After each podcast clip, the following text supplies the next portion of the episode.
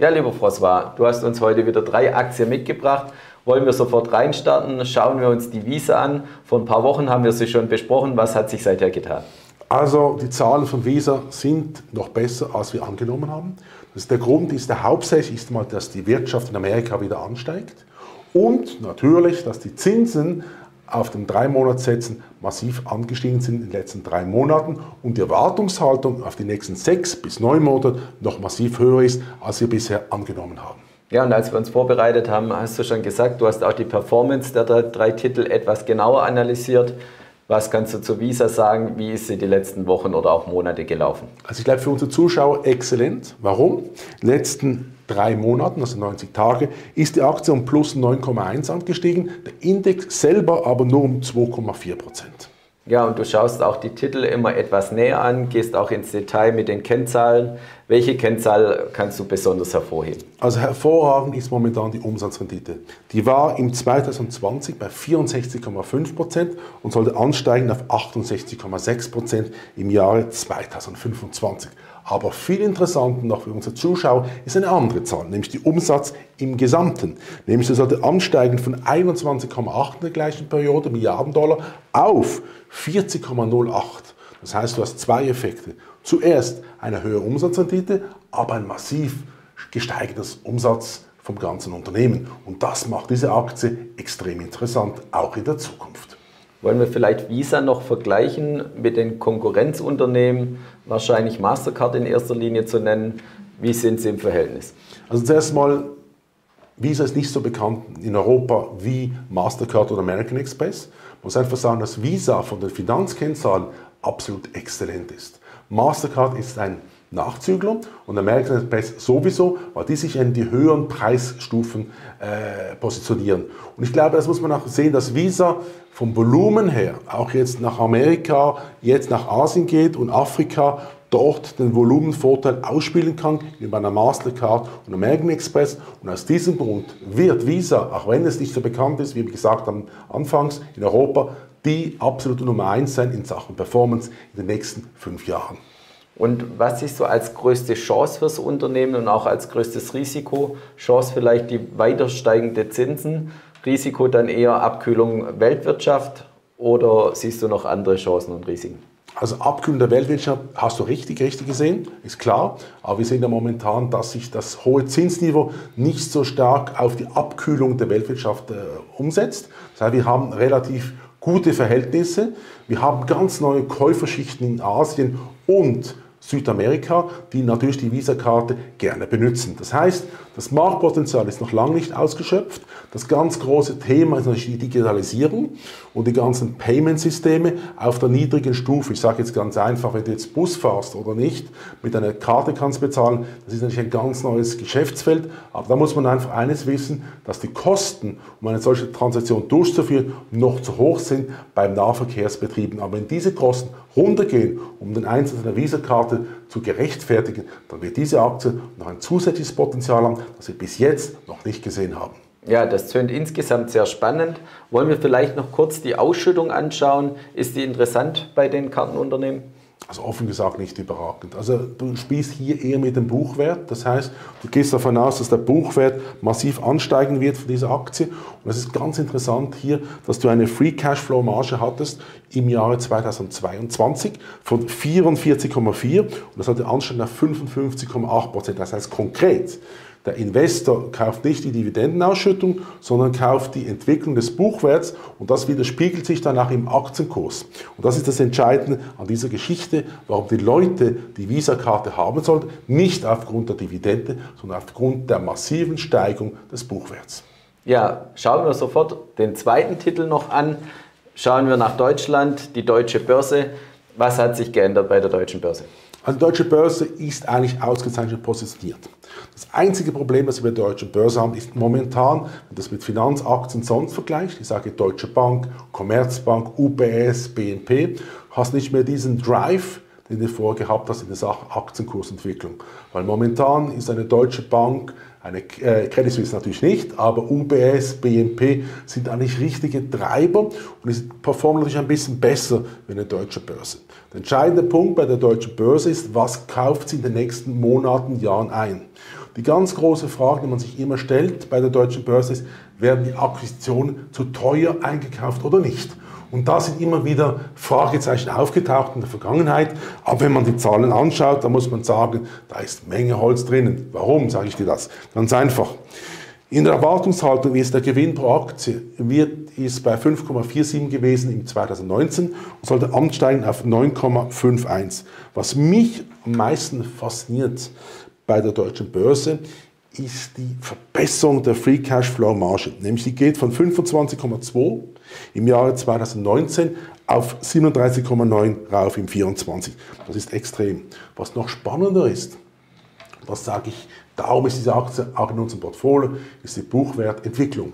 Die lag bei 31,3 Euro im 2019, sollte ansteigen auf 52 im 24. Das heißt, extreme Steigerung in relativ kurzer Zeit. Das ist natürlich nicht bei den reinen Finanzaktien, wie eine UBS oder äh, BNP oder SocGen, aber du hast eine langfristige Wertentwicklung, die absolut sensationell ist. Und hier spielt die Dividendenausschüttung viel mehr Rolle wie bei Visa. Hier haben wir eine Dividendenrendite von um die 4%, was wir bei Visa nicht haben.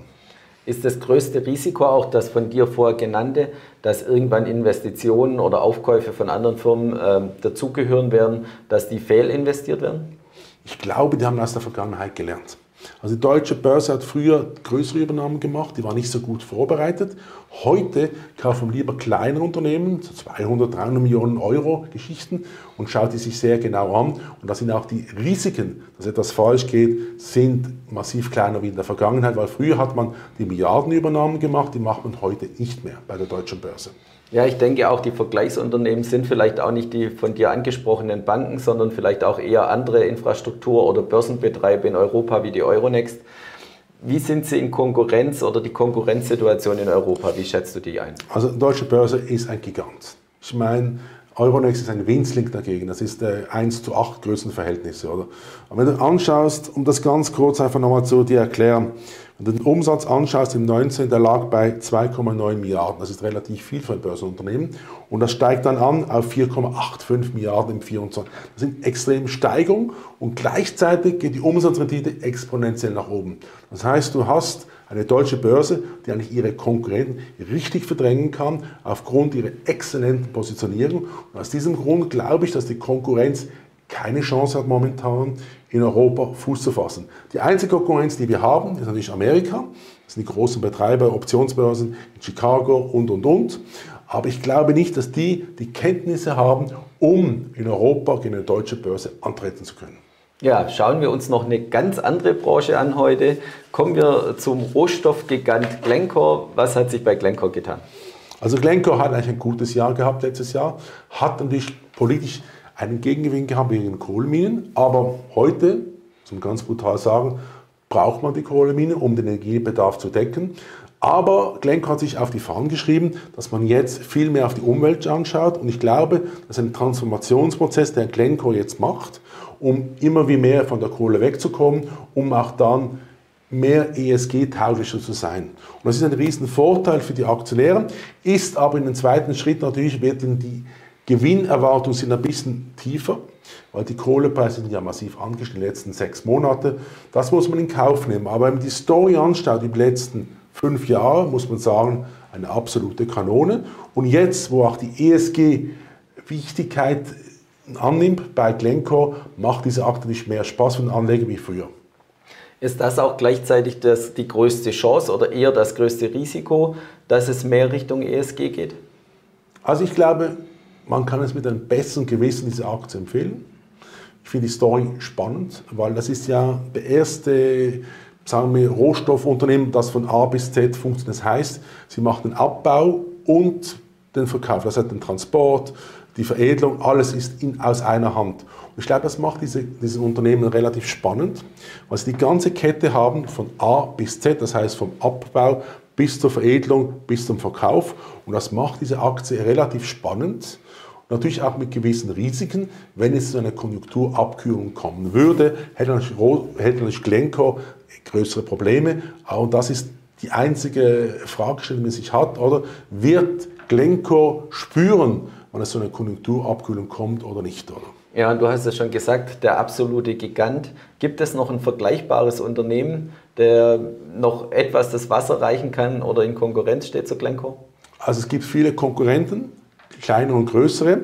Der eine, der ganz groß ist natürlich Anglo American, aber die haben nicht diese ganze Wertschöpfungskette, die wir haben bei Glencore, das heißt von A bis Z, wie ich dir vorgesagt habe.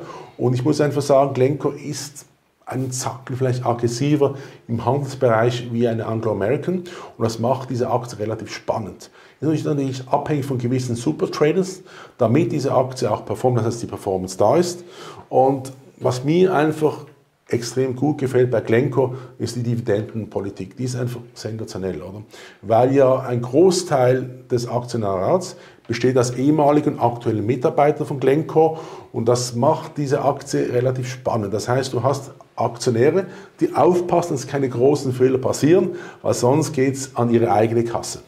Ja, und du hast schon gesagt, die Performance äh, gut die letzten Wochen und Monate. Die Zahlen hast du genau angeschaut. Wie hat sie sich geschlagen zum Vergleichsmarkt? Also über ein Jahr muss ich ganz offen sagen, nicht überragend. Haben wir 12,8 zu 12,9. Das heißt, sie haben 0,1 weniger wie der Markt. Aber über drei Jahre absolut sensationell. Warum?